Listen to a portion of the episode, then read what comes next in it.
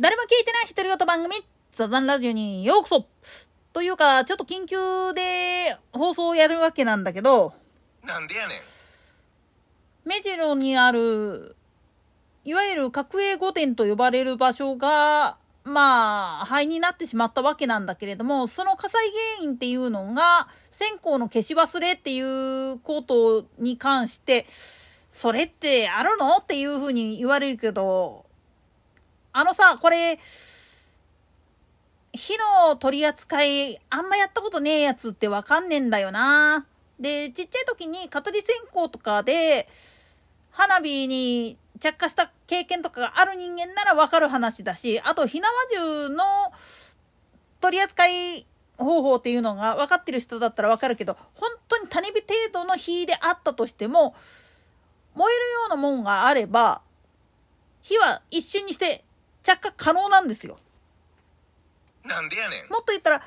じりじりってしているような、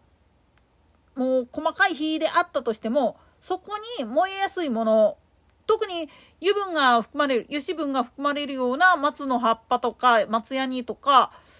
あと、よく乾燥した杉とかヒノキのコッパとかっていうのがあると、それだけで結構燃えるんですよね。実際にアウトドアとかをやってる経験者だったらわかるけど置き火状態になった日で朝ごはん作ろうと思ったらそこにまあ燃えやすいものそれこそ新聞紙であったりだとかまあ乾燥した枯葉とかそういうのを集めてその上に乗っけたらパッて火がつくっていう現象を経験したことがある人だったら分かると思うんだけれども実はそれと同じことが要はその角栄御殿の中で起きてたっていうことになるんですよね。あくまでもこれはまああのバカ娘のあの証言だからあれだけれども仮にまあ言ってみると分かりにくいんであったらまあこんな言うのもなんだけれどもネズミ花火と普通のお線香それこそ体とかに匂いを、ま、残りがをまとわせるためのお香を用意してやってみたら分かるんですよ火つきますからあんなんでなんでやねん。もっと言ったらいわゆる燻製を作る時のスモークチップなんていうのもそうだけれどもあれもまあ言ってみると不完全燃焼させてなるだけ煙だけが出る状態にしてっていう形でやってるけれどもあれもあれとてちゃんとくべたったら普通に燃えるんですよ。燃えるものだからこそ逆に言ったら火加減の調整が難しいからなるだけまあ言ってみるとガサーと入れるんじゃなくってじんわり燃えていくような形で調整してあげないとダメですよなんていう風な言われ方がされるわけなんですよ。つまり火の不始末っていうので火災が起きるっていうのの中で一番まあ盲点になってんのが実はいわゆる部屋の中で炊くお香線香の火が完全に消えてないにもかかわらずまあ言ってみると場を離れるっていうことで起こる火事っていうのがよくあるんですよ。特にあのー、田舎での火事で仏間がよう燃えてるっていうのはほぼほぼこれなんですよね。ろうそくがなくってろうそくはもうまあ言ってみると電池式の懐中電灯みたいなやつに切り替えてる家であったとしてもお線香だけはもうやっぱり昔ながらにやりたいからって言ってやってる人らの中にはそこの部分の処理どうせこれ火が小さいからっつって油断してて結局まあ何らかの弾みでいわゆる線香が入っているその灰皿がこけたとかでジュッっていうのはようあるんですよ。まりまあぶっちゃけなんで言ってしまうと火事の原因になるのっていうのはちょっとした火種とそして燃えるための燃料があればいつだって起きるってことなんです。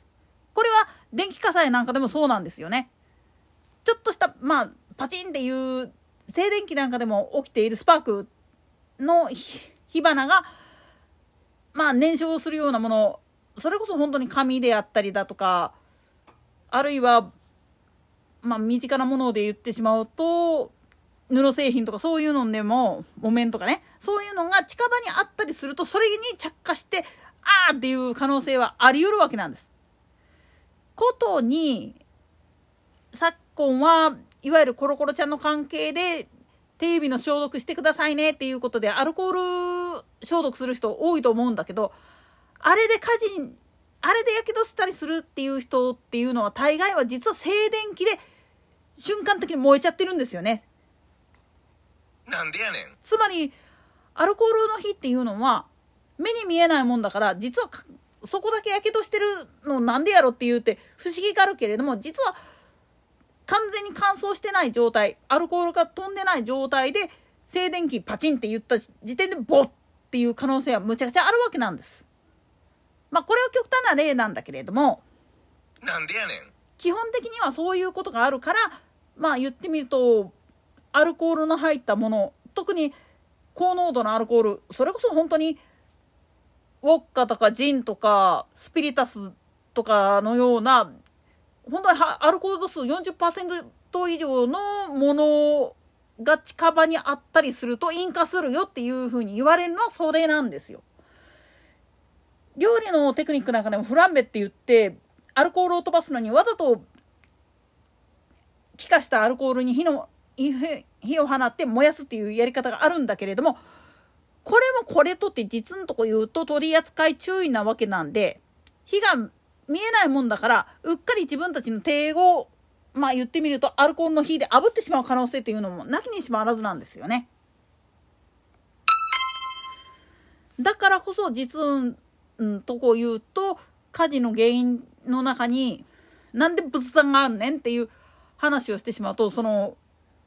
廃受け皿の取り扱いっていうのが全然できてないと備えになるしで確実に線香を途中で消したいんであったらもう受け皿の中にある灰受けの灰でもう完全に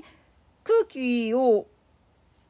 まあ言ってみれば遅れないような状態にする火種を完全に消すっていうことがすっごく大事になってくるんです。だから場合によってはもう本当に線香の一部を折ってしまってもうこれ以上燃えないようにするっていう方法もあるんですよ。水をかけるっていうのも一つやけれどもそういうふうな形でまあ言ってみたら確実に消化した上でそれを確認してから離れるっていうのが本来セオリーなんです。線香を取り扱う上ではね。だけどそれができてない人っていうのが往々にしてやらかす。夏場でも家事やらかしてる時って言うと玄関先とか庭先なんかでっていう風になった場合はもうこれ蚊取り線香の取り扱いが失敗したっていうパターンです。よってまああのバカ娘の言い分っていうのが真実であんならばもうこれは致し方ない事故であり不注意で起きたものだからこれに関してはお前がバカじゃっていう一言で終わりです。だけど陰謀論うんぬんを叫んでるんであんならばうんそれはもうこれは消防庁および警察の取り取り調べっていうか現場検証でまあはっきりすることやからそこがまあ言ってみると発表するまでは待ちなさいよ叩くのはっていうことになるんですよね。といったところで今回はここまでそれでは次回の更新までごきげんよう。